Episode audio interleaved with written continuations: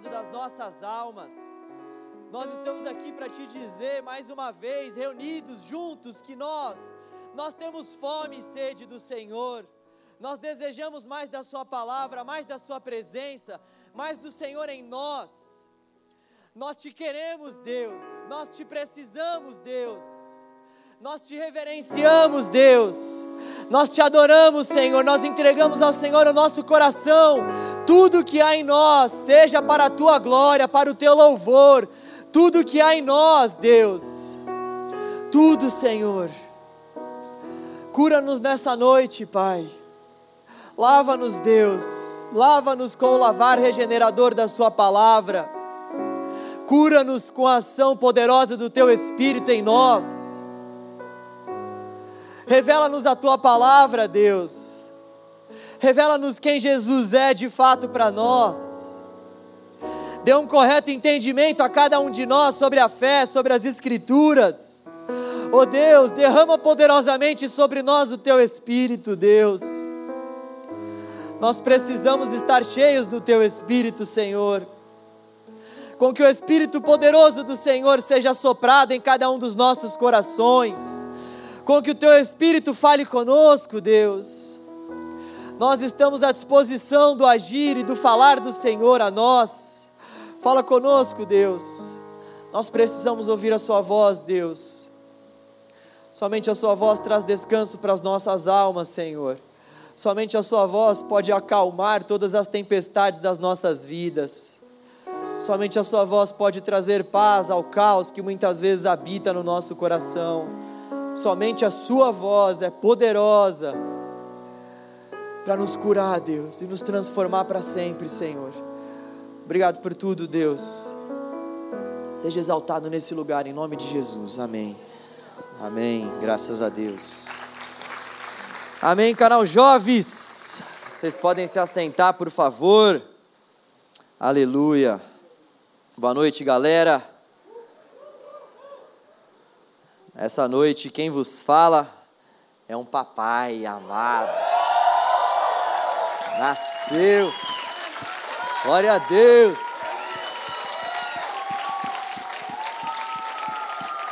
Dá para acreditar que eu sou pai? Eu ainda não acreditei nisso não. É bênção, Deus é maravilhoso. Eu gostaria de agradecer a todos vocês que nos mandaram mensagens, oraram por nós durante todo esse tempo. Continuem orando, por favor, nós precisamos muito das orações de cada um de vocês. E acreditem, isso é verdade, precisamos mesmo que vocês continuem nos sustentando em oração. Obrigado pelo carinho que vocês têm demonstrado a mim, a Paula. O que está acontecendo aí, gente? Isso é uma exposição, gente. Um homem nu no culto, o que, que é isso? Esse é o meu bebê. Gente, é a cara da Paula, a boca, o nariz, o olho, não tem nada meu nesse menino. Só o sangue. Que glória a Deus, o quê? Quem deu glória está em pecado, hein? É, a Paulinha, a Paulinha conseguiu ficar ainda mais linda mesmo durante o parto. Deu tudo certo, gente, graças a Deus, o Senhor nos surpreendeu. Na verdade, vou contar um testemunho para vocês. Eu estava em casa tomando banho, e aí a Paula entrou no banheiro, batendo a porta, falando: Amor, vai ser agora. E eu, na minha calma, não, amor, não, amor, não vai ser agora, fica tranquila. Vai ser na semana que vem, na sexta-feira, você vai ver. Dei uma risadinha ainda.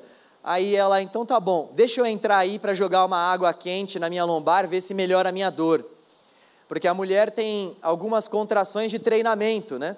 Que não são propriamente as contrações de parto, e ela estava tendo alguma, algumas dessas contrações. Eu falei, amor, deve ser mais uma contração de treinamento. E a água caía, e a água estava quente, a água esquentava, e nada da dor passar, e as contrações foram ficando cada vez mais frequentes. E aí a gente falou, amor, eu acho que ele está vindo por aí. Eu acho que é melhor a gente ir para o hospital. E aí nós fomos para o hospital, e quando a gente chegou lá, foi tudo muito rápido e ela já foi para a sala de parto. A gente já ligou para o médico dela, ele já veio, fez o parto. Foi um parto normal, um parto natural. Então, graças a Deus, ela está super bem, já está andando. E mandou um abraço a todos vocês. E eu estou aqui por amor a vocês, por amor a mim mesmo, por amor ao canal e por amor à vida do Jorge, que geralmente me ajuda aqui nas pregações, porque Eu soube disso 5 horas da manhã, não quis falar para ele, preparar uma mensagem em poucas horas. Essa mensagem já estava pronta e eu gostaria de transmitir isso a vocês. Depois já vou voltar para lá para ficar com meu tinenê, com meu chamegão. É, hoje nós vamos nós vamos refletir sobre os dois primeiros capítulos do livro de Atos. Mas antes eu queria eu queria dar uma mencionada naquilo que nós passamos no nosso acampamento. De fato, foram tempos incríveis, foram momentos preciosos na presença de Deus. Foram momentos onde nós pudemos contemplar a presença do Senhor nítida no nosso meio, onde nós pudemos viver experiências profundas com Deus, onde o Espírito Santo de Deus, tenho certeza, que falou a muitos corações, falou muitas coisas ao meu coração eu via muitos jovens se quebrantando e eu percebia que aquele quebrantamento era um quebrantamento que estava sendo gerado pelo Espírito, muita comunhão, muita adoração, muita risada entre a galera, estava um clima fantástico promovido pelo próprio Deus, enfim, nós, nós vivemos algo sobrenatural, algo da parte de Deus mesmo para cada um de nós. Sou muito grato a Deus por tudo que nós vivemos. Isso só comprova de fato que o Senhor tem amado as nossas vidas, que Ele tem demonstrado que de fato Ele quer ser mais próximo de cada um de nós aqui nesse lugar. Deus mais uma vez mostrou a sua grande misericórdia para com todos nós. E o acampamento passou, segunda veio, a terça veio, quarta, quinta, sexta e hoje é sábado. E como será que está a nossa busca? Como será que nós estamos nos relacionando com o Senhor? Será que aquela chama que foi acesa no acampamento continua acesa ou será que por conta das nossas várias rotinas e tribulações dessa vida, essa chama, ela vem se apagando gradativamente nas nossas vidas. Pensando nisso, eu estava refletindo sobre um, um, texto na palavra de Deus, sobre uma passagem na palavra de Deus, aonde o povo de Deus havia vivido um grande avivamento, um grande despertar, onde o povo de Deus havia vivido experiências profundas com Ele e havia conseguido dar continuidade àquelas experiências para que isso fosse uma aplicação para nós. Então, Deus me conduziu ao texto de Atos. O texto de Atos vai falar para nós sobre o começo da igreja primitiva. A igreja estava sendo formada, nós vemos ali que Jesus havia prometido dar à sua igreja o Espírito Santo. Jesus disse aos seus discípulos, ainda nos evangelhos, que eles seriam revestidos de poder, que eles seriam de fato capacitados pelo poder que haveria de vir do alto seria um tipo de poder que eles não poderiam produzir de forma alguma, mas seria um poder que viria do alto para que eles pudessem fazer a obra. Os teólogos dizem que antes de Jesus mandar a sua igreja ao mundo, ele deu o Espírito à sua igreja. E foi isso que ele fez. Antes de pedir, antes de dar o mandamento para que a sua igreja pregasse o Evangelho entre as nações ao redor do mundo, Jesus enviou o seu Espírito à igreja. E nós vemos que o livro de Atos, logo no comecinho, no capítulo 1, vai narrar para nós a elevação de Jesus. E Jesus reforça essa promessa que ele já havia feito, pedindo para que eles ficassem ali em Jerusalém, porque ali, ali o poder do Espírito Santo de Deus iria cair sobre a vida deles, eles então pregariam a palavra, seriam testemunhas na Judéia, em Samaria, em Jerusalém, e até os confins da terra, ou seja, até os lugares mais extremados da terra.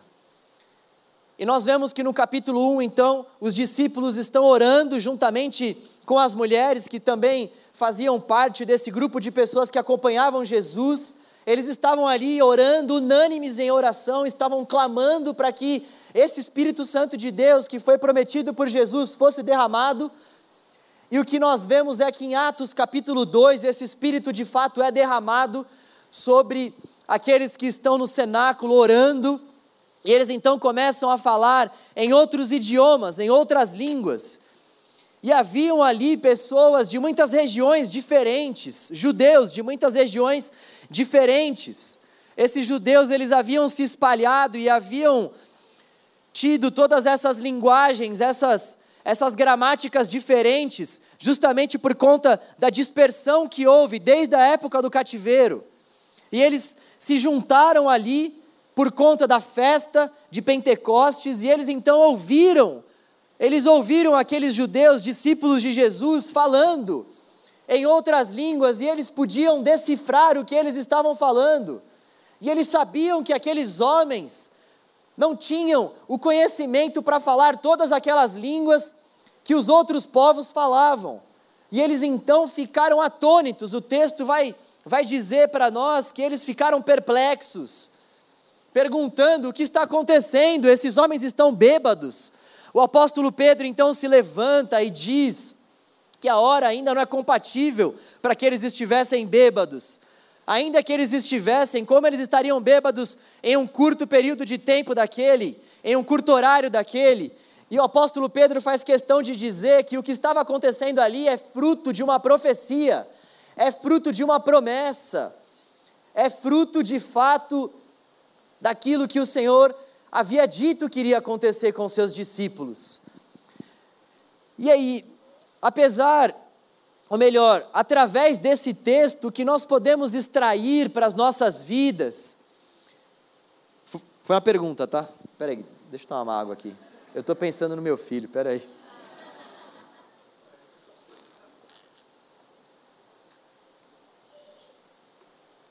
O que nós podemos extrair desse texto para as nossas vidas, para que nós, assim como eles, venhamos ter uma experiência constante com o Senhor, venhamos ter uma vida fervorosa, para que a gente não viva de eventos, para que a gente não viva dessas experiências pontuais com o Senhor, mas o que eles fizeram, o que eles praticaram, o que estava no dia a dia deles, que dá para a gente aplicar para as nossas vidas e dá para a gente absorver para as nossas vidas, para que nós venhamos ter uma vida também frequente de oração, uma vida constante de busca, para que nós não venhamos viver uma vida de vulnerabilidades, uma vida de oscilações. O que nós podemos extrair desse texto? Eu quero que a gente reflita em quatro pontos. O primeiro ponto, o que nós podemos fazer então para que a chama do Evangelho fique constantemente acesa no nosso coração? Em primeiro lugar, dependermos do Espírito Santo de Deus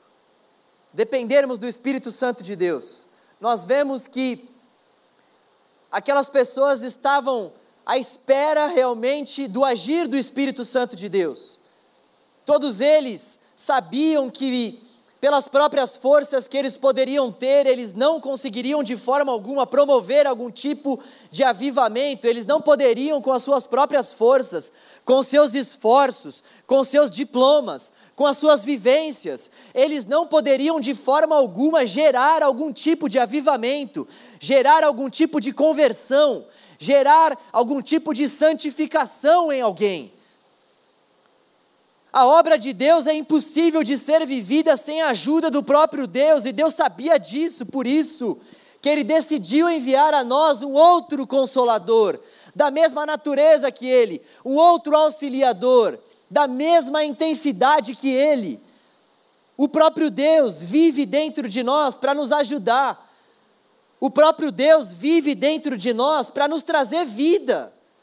O próprio Deus está dentro de nós para que nós sejamos pessoas constantes, constantes no amor, constantes na busca, constantes no nosso relacionamento com Ele.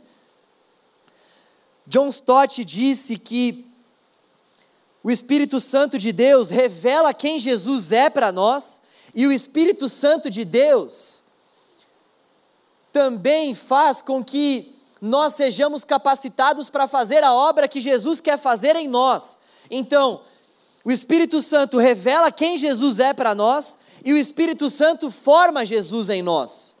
Ele revela quem Jesus é e ele forma Jesus em nós. Ele revela de fato o que a palavra de Deus diz acerca de Jesus. Ele revela a nós Jesus pela palavra ele revela a nós Jesus também por meio da oração, de uma experiência prática com Ele, e Ele também forma Jesus em nós. E por isso que nós precisamos depender do Espírito, para entendermos quem Jesus é, para entendermos a pessoa do Cristo e para entendermos também essa capacitação que o Espírito deseja fazer em nossos corações. Dependermos do Espírito, esse é o primeiro ponto para cada um de nós que deseja, de fato, ter uma vida frequente, constante, de busca, de oração ao Senhor uma vida de intensidade a Deus. E se nós não entendermos que a vida cristã sem o Espírito é uma vida vazia, impossível de ser vivida, se nós não compreendermos essa verdade, nós vamos nos cansar. Nós falamos sobre isso no nosso acampamento. Muitas vezes nós tentamos nos relacionar com o Senhor, com, com a lei debaixo do nosso braço, como os Gálatas faziam, por exemplo. Eles tentavam buscar um relacionamento com Deus mediante aquilo que eles podiam fazer tendo em vista que aquilo que eles podiam fazer iria agradar a Deus, iria trazer algum tipo de benefício a eles, tendo em vista que se eles cumprissem todos os mandamentos da lei, Deus iria abençoá-los, mas as coisas com Deus não funcionam de acordo com essa matemática. Deus nos abençoa simplesmente porque Ele deseja nos abençoar. Deus nos ama simplesmente porque Ele desejou nos amar e desejou entregar o Seu Filho por amor a nós. E Deus decidiu demonstrar o seu amor por nós, sendo nós ainda pecadores, é isso que vai dizer Paulo aos Romanos. Então, se Ele decidiu demonstrar o seu amor para conosco, sendo nós ainda pecadores, isso quer dizer que Ele não viu nada de bom em nós, e mesmo assim decidiu nos amar, e mesmo assim decidiu nos abençoar. Evidentemente, quando nós sabemos dessa verdade, nós vamos buscar ter uma vida de oração, ter uma vida de boas obras, mas nós vamos ter a plena convicção de que essas boas obras, elas estão sendo geradas através de nós, pelo Espírito, segundo a graça de Deus, não segundo as nossas próprias forças. Quem somos nós? Nós somos barro. Quem é o João Navarro na fila do pão?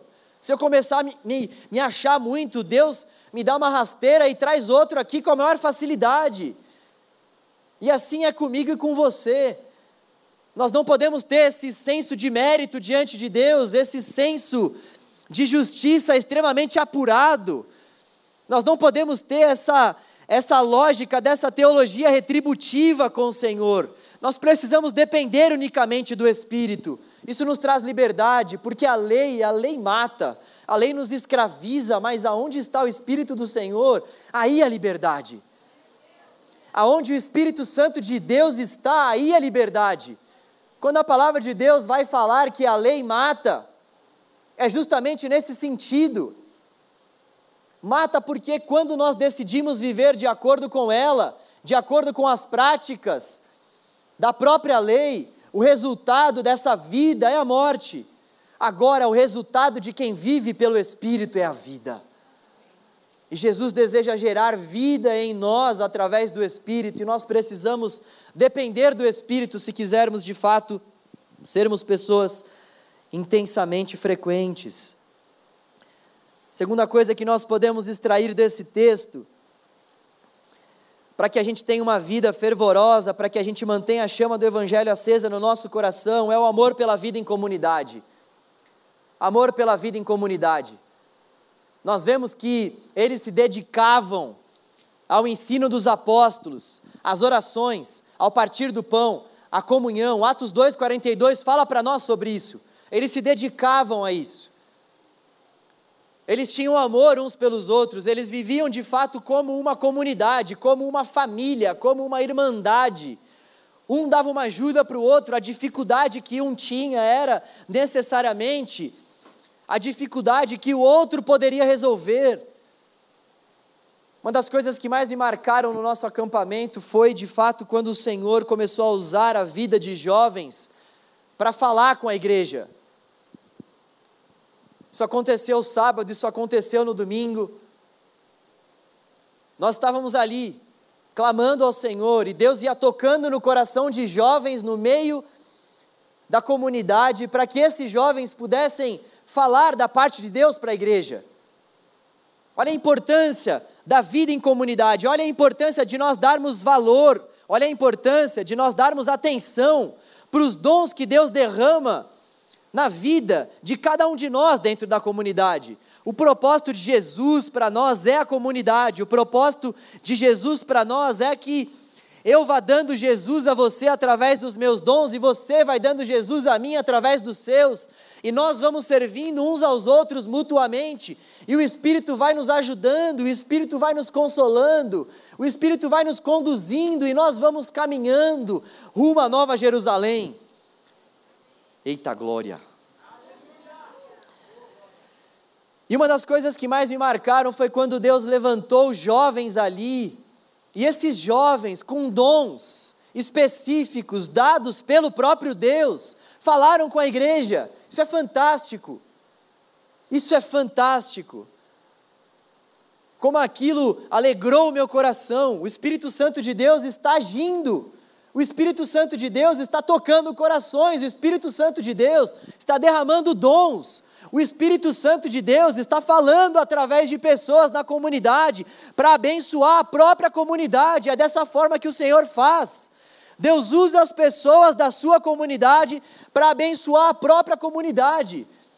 E se nós não entendermos isso, nós vamos continuar brigando uns com os outros, nós vamos continuar virando a, as caras uns para os outros, nós vamos continuar achando que a nossa luta é uns contra, uns contra os outros.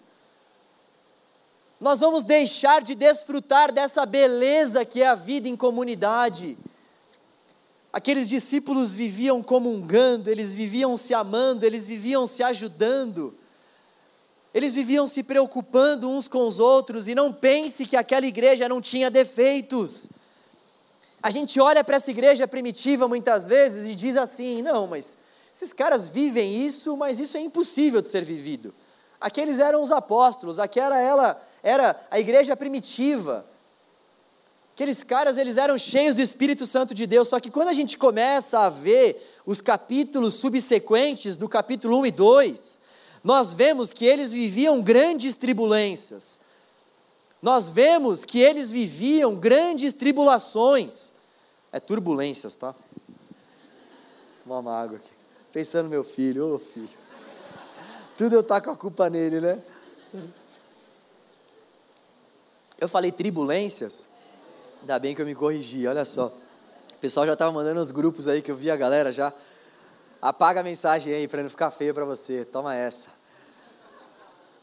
A igreja de Atos, ela estava vivendo períodos extremamente adversos.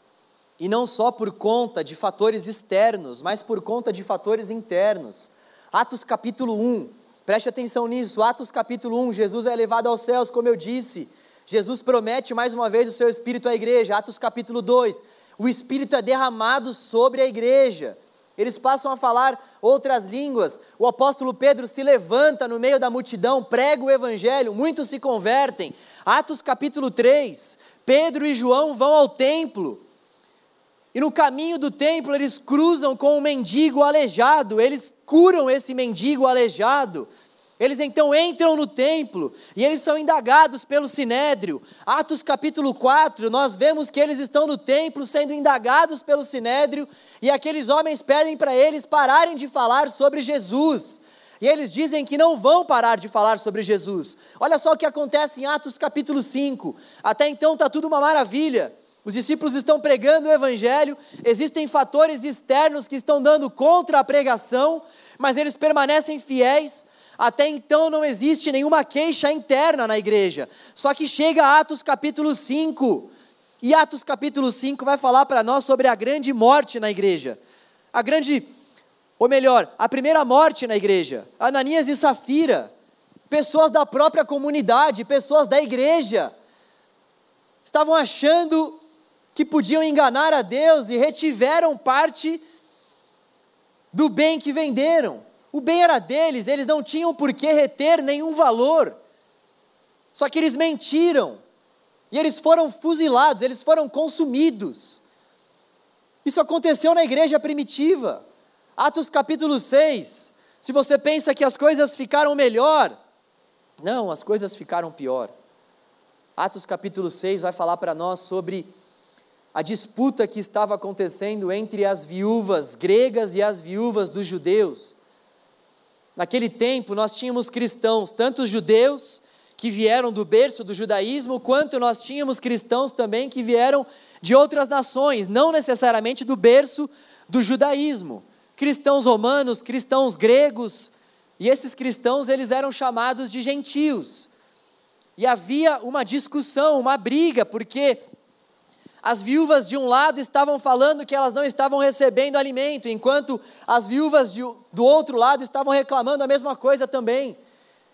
E os apóstolos tiveram que se reunir então, e levantaram-se ali os primeiros diáconos da igreja.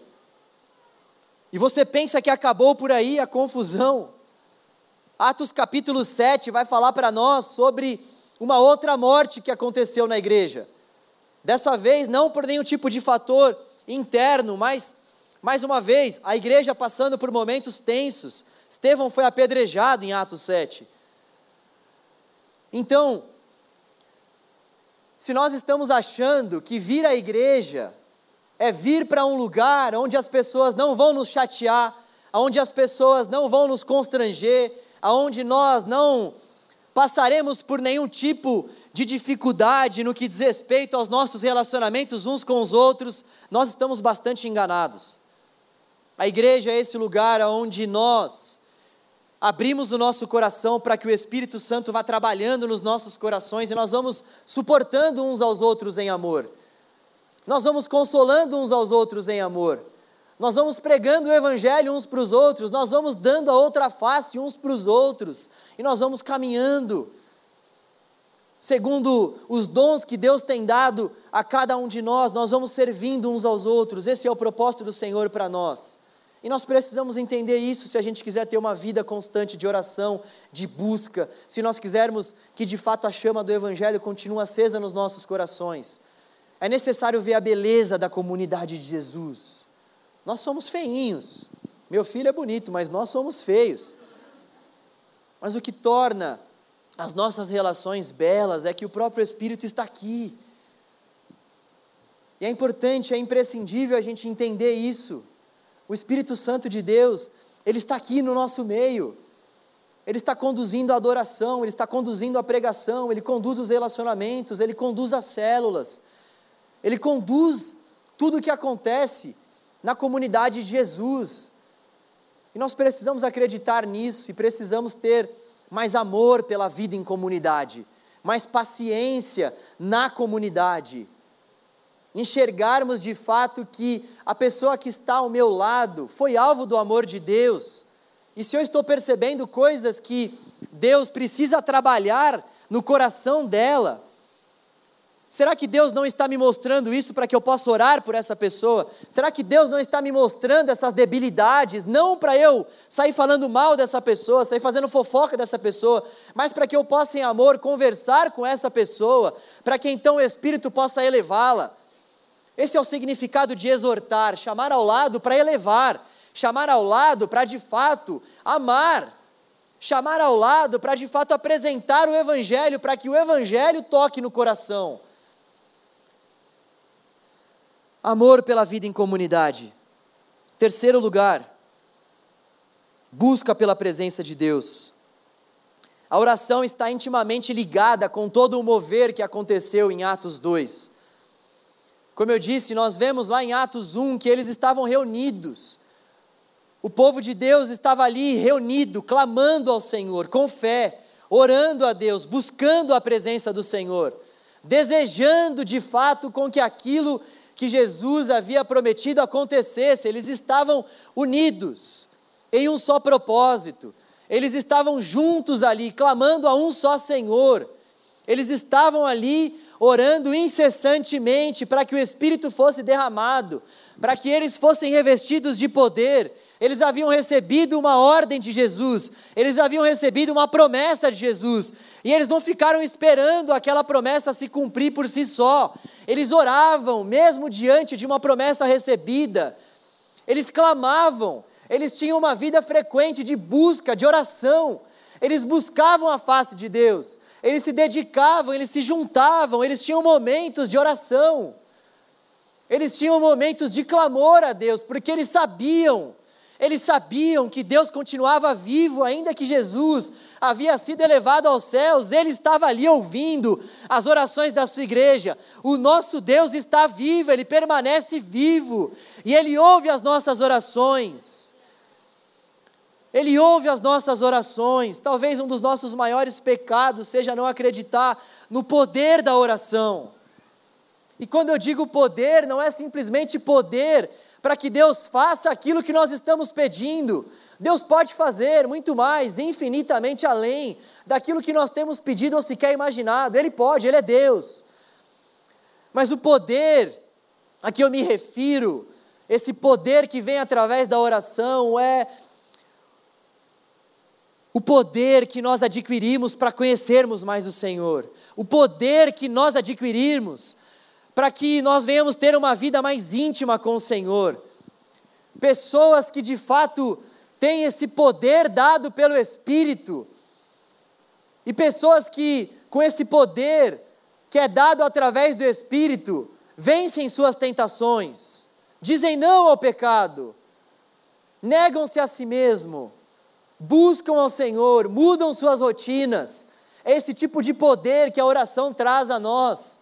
A oração, ela é esse instrumento maravilhoso que Deus nos deu para que de fato nós pudéssemos orar ao Senhor e nesse processo onde nós estamos falando com Deus, Deus vai falando conosco e vai mudando o nosso coração. Então, a oração, antes de mais nada, ela é um instrumento precioso para mudar o nosso coração diante de Deus. Nós vamos orando, colocando diante do Senhor o nosso clamor, e o Espírito vai traduzindo a nossa oração, você sabia que um dos principais papéis do Espírito é conduzir a nossa oração, é traduzir a nossa oração a Deus? Nós vamos tendo essa experiência de oração com o Senhor, nós vamos colocando diante de Deus o nosso coração, vamos rasgando o nosso coração a Ele, e o Espírito vai nos consolando, o Espírito vai nos dando palavras. Muitas vezes a gente começa um pouco tímido, a gente não tem nem muitas palavras para proferir ao Senhor, mas nós insistimos, nós oramos até conseguir orar. A gente ora até conseguir orar. E o Espírito então vai nos conduzindo, o Espírito vai nos, nos elevando, o Espírito vai trazendo coisas à nossa mente, nós vamos orando a palavra, nós vamos agradecendo a Deus pelo que Ele já fez por nós. E essa é uma experiência mística com o Espírito, uma experiência que eu e você precisamos ter todos os dias. Nós precisamos buscar essas experiências. Eu percebo muitas vezes, isso eu falo por mim mesmo. Muitas vezes nós nós esperamos que Deus faça alguma coisa grandiosa e mude a nossa rotina, sei lá, num culto. Em um momento específico do culto, a gente ora, a gente canta louvores bem alto ao Senhor, entendendo que naquele momento Ele vai quebrantar o nosso coração e vai mudar a nossa rotina. Ou então, a gente fica em busca de pessoas específicas que Deus usa nós estamos muitas vezes cansados e a gente busca coisas específicas. Ah, toda segunda tem um louvor em tal igreja, então eu vou lá. Ah, tem a sogra do João que Deus usa, Cleidinha, abençoada, eu vou falar com ela. E por aí vai. A gente vai procurando suprir esses nossos vazios, essa nossa frieza espiritual, e a gente não entende que a oração é esse principal meio para trazer fortalezas para o nosso coração, força para o nosso coração. Nós nos esquecemos que é necessário que a gente de fato busca, que a gente bata, que a gente peça, que a gente mergulhe de fato no Senhor. A gente acha que vai ser um negócio que Deus vai fazer do dia para a noite. Tem um teólogo chamado Jonas Madureira, ele diz algo que eu acho bastante interessante. Ele diz: não existe almoço grátis. A gente muitas vezes quer que Deus faça as coisas por um caminho mais fácil. Deus, eu estou frio. Traz um caminho mais fácil para que eu possa ter o coração aquecido. Deus, eu já não consigo mais desfrutar de uma intimidade com o Senhor através da oração. Faz alguma coisa aí através desse louvor que eu vou colocar aqui, dá uma tocada no meu coração. A gente fica buscando caminhos mais, mais fáceis. Nós ficamos buscando muitas vezes atalhos, porque nós não queremos fechar a porta do nosso quarto e orar até conseguir orar. Quando ele diz que não existe almoço grátis, ele completa dizendo que se nós, se nós queremos de fato que Deus se revele a nós, se eu e você, se nós desejamos ser pessoas cheias do Espírito Santo, se a gente quer mesmo ter experiências constantes com o Senhor, nós temos que pagar preço. Não é o preço da cruz, esse preço foi pago por Jesus. Não há preço que nós possamos pagar para que Ele nos ame mais ou menos. Nós cantamos isso aqui. O único preço que Jesus, ou melhor, que Deus Pai aceita, é o preço de sangue dado por Deus Filho. No entanto, esse preço que eu digo que nós devemos pagar é o preço, por exemplo, que nós temos que abdicar se a gente quer de fato ter uma vida íntima com Deus. Então tem muitas coisas que a gente vai ter que deixar. Tem muitas coisas que a gente vai ter que dizer: isso não é para agora. Isso não é prioridade para mim. E Deus não vai ficar mandando anjo para que a gente faça aquilo que o Espírito Santo de Deus já nos dá capacidade para fazer. O Espírito mora em nós. Nós, com a ajuda do Espírito, devemos traçar uma nova rotina de modo que Cristo seja glorificado, primeiramente nessa nossa rotina e nessa nossa vida. Nós precisamos traçar a nossa agenda, e a nossa agenda precisa rodar toda em torno de Jesus, Ele é o centro da nossa agenda. Cabe a nós mudarmos essas coisas. Cabe a nós, de fato, arregaçarmos as nossas mangas e pagarmos o preço que preciso for para que a gente entre no nosso quarto e para que a gente tenha esse tempo com o Senhor. O tempo vai passando, a nossa a nossa Estou pensando no meu filho.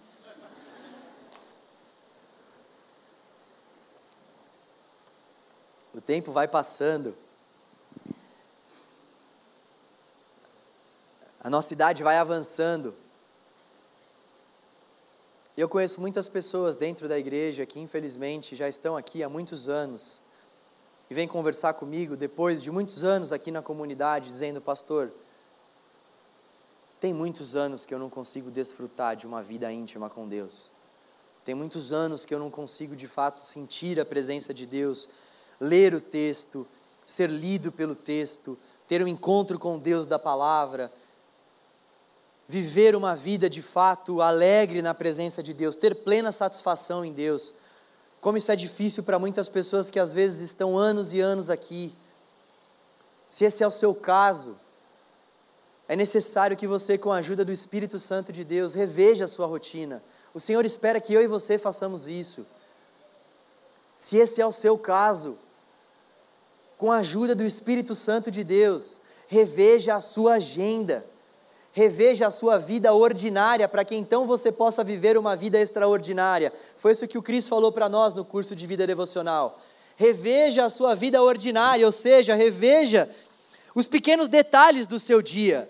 Reveja as áreas mais diversas da sua vida, aquilo que é ordinário, aquilo que faz parte do seu dia a dia, aquilo que para você é corriqueiro. É isso que nós precisamos ajustar o ordinário, para que então nós possamos desfrutar do extraordinário.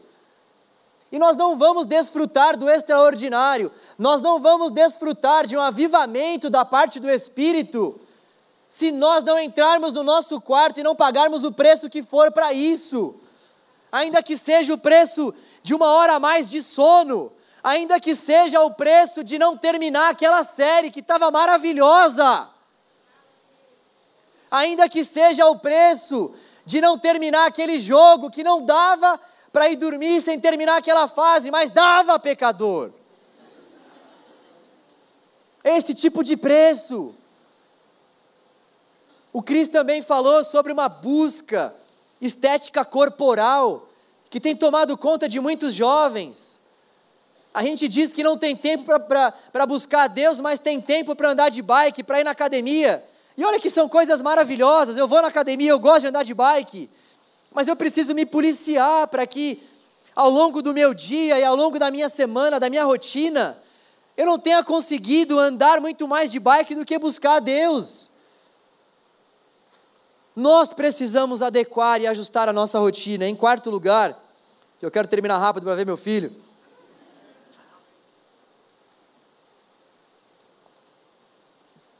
Que nós precisamos fazer para constantemente ter uma vida íntima com o Senhor? Quem chuta? O que está faltando aí nesse pacote? Arrependimento. Não tem como nós fugirmos disso. Eu confesso a vocês que eu fico muito feliz quando eu vejo os convidados que a gente convida para vir aqui no canal e vejo que são pessoas que de fato pregam contra o pecado. Galera, a gente tem vivido numa geração que muitas vezes não tem chamado o pecado de pecado. Uma geração que muitas vezes chama o pecado de equívoco, de deslize, de erro, de pisada na bola.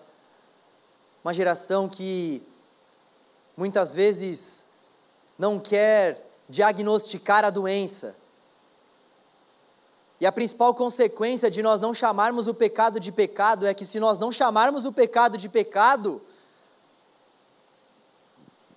nós não buscaremos a verdadeira cura para o pecado, porque se nós estamos dando o diagnóstico errado, se o diagnóstico não é pecado, então o remédio não vai ser Cristo, então o remédio não vai ser santidade, então o remédio não vai ser a palavra. Se o, se o diagnóstico é o erro, então o que eu vou precisar fazer é uma outra coisa. Eu vou ter que rever alguma coisa na minha vida, eu vou ter que mudar alguma rotina, vou ter que substituir alguma coisa, mas Jesus não vai aparecer. E sabe de uma coisa que tomou conta de grande parte das igrejas da Europa? O Evangelho que nós pregamos aqui, o Evangelho, sobretudo, da reforma protestante. Esse Evangelho esse evangelho teve como ápice, por volta do século XVI, a Europa. E não somente o século XVI, mas muitos séculos. Durante muitos séculos, o evangelho foi pregado na Europa de uma forma bastante enfática e contundente. E o que tomou conta da Europa foi algo chamado liberalismo teológico. E esse, esse tipo de doutrina ele de fato coloca o pecado de lado, ele de fato vai dizer que aquilo que a palavra de Deus chama como pecado não é necessariamente um pecado, porque afinal de contas o texto é muito antigo e nós temos que fazer algumas atualizações nas Escrituras. Daí nós vemos alguns pregadores falando sobre esse tipo de atualização, pessoas que têm esse viés liberal, pessoas que não não enxergam que o texto tem uma só verdade. Para essas pessoas, com a mentalidade pós-moderna e liberal, não existe uma só verdade, existem vários caminhos. E eu não posso chegar para você e falar que existe uma só verdade, porque essas pessoas vão dizer que quem faz isso é fundamentalista. E então, essas pessoas, elas acabam deixando o pecado de lado. O pecado não é chamado de pecado. Então, negar a si mesmo não é olhar para dentro de si e ver qual pecado você tem que confessar. Negar a si mesmo é você fazer bem à sociedade. E é um discurso bonito muitas vezes. É um discurso que relata uma meia verdade, mas na verdade, se a verdade é meia, ela não é verdade de fato. É verdade sim que nós precisamos servir uns aos outros, servir os necessitados. Agora, essa linha, para não falar sobre pecado, procura sempre trazer o pecado dentro desse contexto, onde nós não temos que confessar algo para Deus, porque não existe falta, não existe de fato uma rebeldia no nosso coração contra Deus. Nós não estamos descumprindo o pacto com Deus. Existe então esse descumprimento entre nós. Entre outras linhas de pensamento que colocam o pecado às margens da nossa sociedade e, e da nossa vida de uma forma geral. E nós precisamos estar muito atentos com todas essas linhas. No final do discurso do apóstolo Pedro, olha só o que aconteceu, Atos 2:37. Quando ouviram isso, ou seja, quando ouviram o discurso de Pedro, os seus corações ficaram aflitos. E eles perguntaram a Pedro e aos outros apóstolos: Irmãos, que faremos? Pedro respondeu: Arrependam-se, arrependam-se, e cada um de vocês seja batizado em nome de Jesus Cristo, para perdão dos seus pecados, e receberão o dom do Espírito. Pois a promessa é para vocês, para os seus filhos, e para todos os que estão longe, para todos quantos o Senhor, o nosso Deus, chamar com muitas outras palavras os advertia e insistia com eles: salvem-se dessa geração corrompida. Os que aceitaram a mensagem foram batizados, e naquele dia houve um acréscimo de cerca de 3 mil pessoas. A reação daquelas pessoas quando elas ouviram o Evangelho foi uma só: elas se arrependeram dos seus pecados. É isso que o Evangelho gera no nosso coração. Quando nós ouvimos o Evangelho, quando nós ouvimos a palavra do Senhor, quando nós ouvimos o conserto do Senhor a nós, o que nos resta fazer é abrir o nosso coração, render o nosso coração ao Senhor, nos humilharmos diante da potente mão de Deus e termos a certeza de que Ele sabe o que é melhor para nós. Quando nós ouvimos o Evangelho que nós precisamos fazer, quando nós lemos o Evangelho em nossas casas, o que nós precisamos fazer é permitir com que o Espírito Santo de Deus mova o nosso coração, quebrante o nosso coração, é permitir com que o Espírito fale a nós, e por isso que é extremamente importante a nossa busca, porque é durante a nossa busca, é durante o nosso período de devoção a Deus que nós vamos ouvindo o Evangelho e que o Evangelho vai purificando o nosso coração.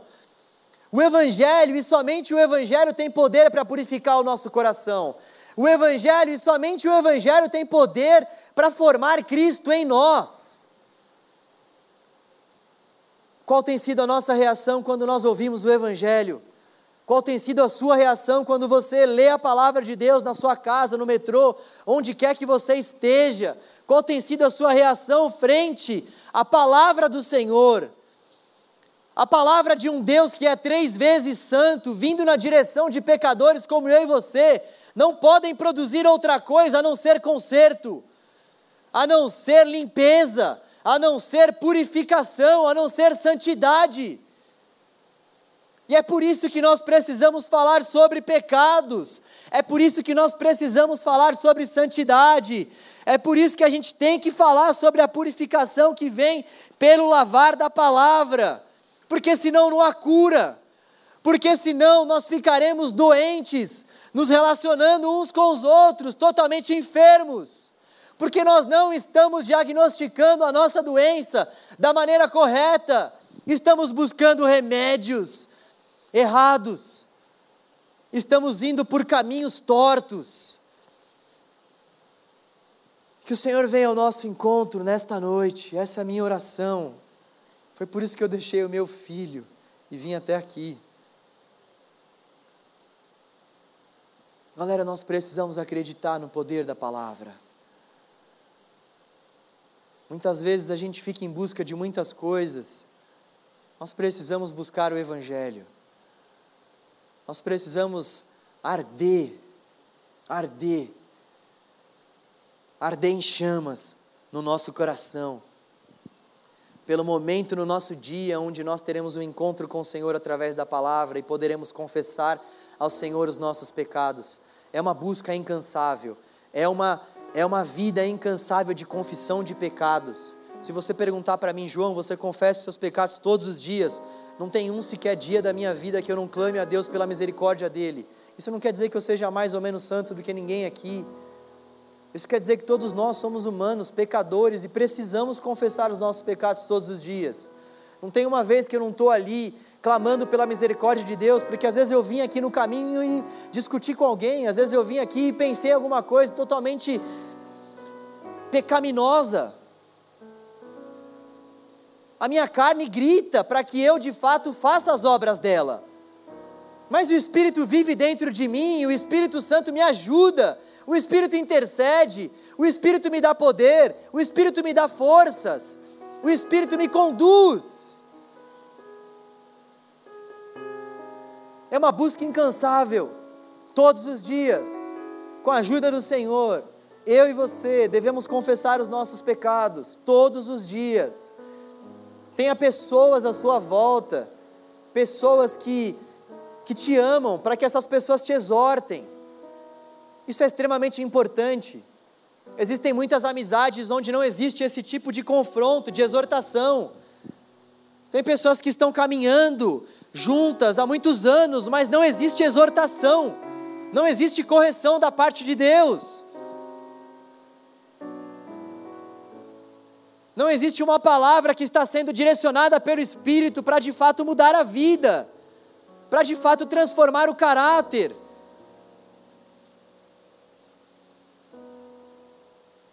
Nós precisamos buscar ter uma vida constante de arrependimento ao Senhor se nós quisermos que o nosso coração constantemente seja cheio de Deus. Vamos orar ao Senhor. Senhor, obrigado pela Sua palavra, Deus. Obrigado por tudo que vivemos no acampa. Obrigado porque o Senhor não muda, nós temos a certeza que o Senhor é o mesmo. O mesmo Deus que se manifestou poderosamente a nós naquelas reuniões. É o Senhor que está aqui conosco, Deus, conduzindo esse culto, abençoando os nossos corações, falando a cada um de nós. Oh Deus, nós queremos te pedir para que a Sua palavra seja aplicada ao nosso coração. Para isso, Senhor, oh Deus, vai tirando das nossas vidas todas as vendas, vai tirando dos nossos ouvidos todos os tampões, vai, Pai, tirando do nosso coração, Senhor, todos os grilhões, vai nos libertando, Senhor, de todas as cadeias espirituais que muitas vezes nos aprisionam e fazem com que nós não venhamos conseguir ouvir a tua palavra e cumprir o teu evangelho. Oh Deus, faça a tua obra no nosso meio, Senhor. Aviva o teu povo, aviva os teus jovens, Deus. Toca nos nossos corações, Deus.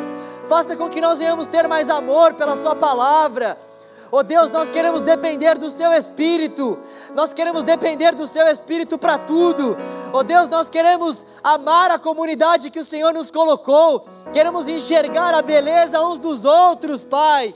Queremos enxergar a face de Cristo. Oh Deus, no rosto uns dos outros, Deus. Oh Senhor, nós queremos viver como uma comunidade verdadeira, genuína, uma comunidade, Pai, santa, separada para o Senhor. Oh Deus, com que os jovens se acheguem a essa comunidade, Deus, e se sintam abraçados, acolhidos, respeitados, amados, Deus. Oh Deus, nós precisamos te buscar, ajuda-nos, Pai. Nós queremos ter uma vida frequente, constante. E para isso nós sabemos que precisamos te buscar, Deus. Oh Deus, ajuda-nos, Pai a alinharmos a nossa vida ordinária para que venhamos desfrutar da vida extraordinária ao teu lado, Deus. Endireita os nossos caminhos, Senhor. Endireita os nossos caminhos, Deus.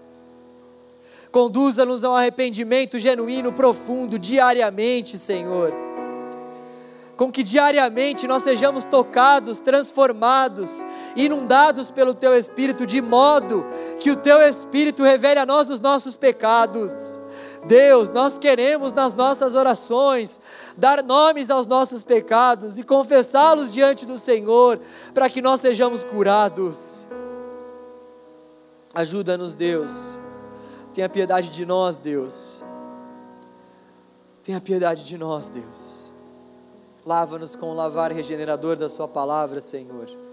Purifica as nossas mãos, purifica o nosso coração, purifica os nossos ministérios, Deus. Purifica esse púlpito, Senhor. Purifica esse púlpito, Senhor. Traga limpeza a esse púlpito, Deus. Traga limpeza à nossa comunidade, Senhor. Oh Deus, se houver algum lobo revestido de ovelha no meio do teu povo, Senhor, lança fora, Pai. Lança fora, Pai. Tu és o bom pastor, tu és aquele que dá vida às tuas ovelhas. Lança fora, Pai. Todos aqueles que deliberadamente têm se recusado a viver o teu evangelho, ó Deus. Lança fora, Pai, para que se arrependam Todos aqueles que deliberadamente, Senhor, têm causado danos à nossa comunidade, ó Deus. Lança fora, Deus. Lança fora, Deus. Em nome de Jesus. Amém. Graças a Deus. Deus te abençoe. Deus guarde a sua vida. Esteja em oração, por favor, por mim, pela minha família. Novamente, eu sou muito grato a Deus pela vida de cada um de vocês. Sábado tem mais. Esteja orando ao longo dessa semana. Eu queria encerrar com uma constatação de uma jovem a mim que me deixou muito feliz. Ela me disse assim: Pastor, uma das coisas que eu tenho aprendido no canal Jovem é que eu preciso ter uma vida com Deus, segundo a minha própria rotina. que ela me disse, em outras palavras, é que muitas vezes ela não via essa necessidade de ter uma vida com Deus, individualmente falando, buscando a Deus no seu quarto de oração, tendo um relacionamento com Deus fora desse momento de culto. O relacionar-se com Deus para ela era algo que se dava somente no meio eclesiástico, somente no culto. E é justamente isso que eu oro todos os dias para que o Espírito Santo gere nos nossos corações. O culto é um momento no qual todos nós nos reunimos para adorar o Senhor e para exaltar o Senhor e para dizer graças a Deus e porque nós já fomos tocados por Deus ao longo de toda a nossa semana. A gente se reúne aqui porque a gente consegue ver a bondade de Deus ao longo de toda a nossa semana e a gente só se reúne aqui para juntos ouvirmos a palavra e adorarmos ao nosso Deus e agradecermos a Ele por tudo que Ele tem feito a nós. Então tenha essa compreensão de que a vida com Deus é uma construção diária, não é uma construção que começa no sábado, é uma construção diária. Deus abençoe a sua vida, que Deus possa renovar as suas forças, em nome de Jesus. A gente faz na semana que vem. Amém? Que já está tarde, tá bom? Valeu, valeu. Deus abençoe.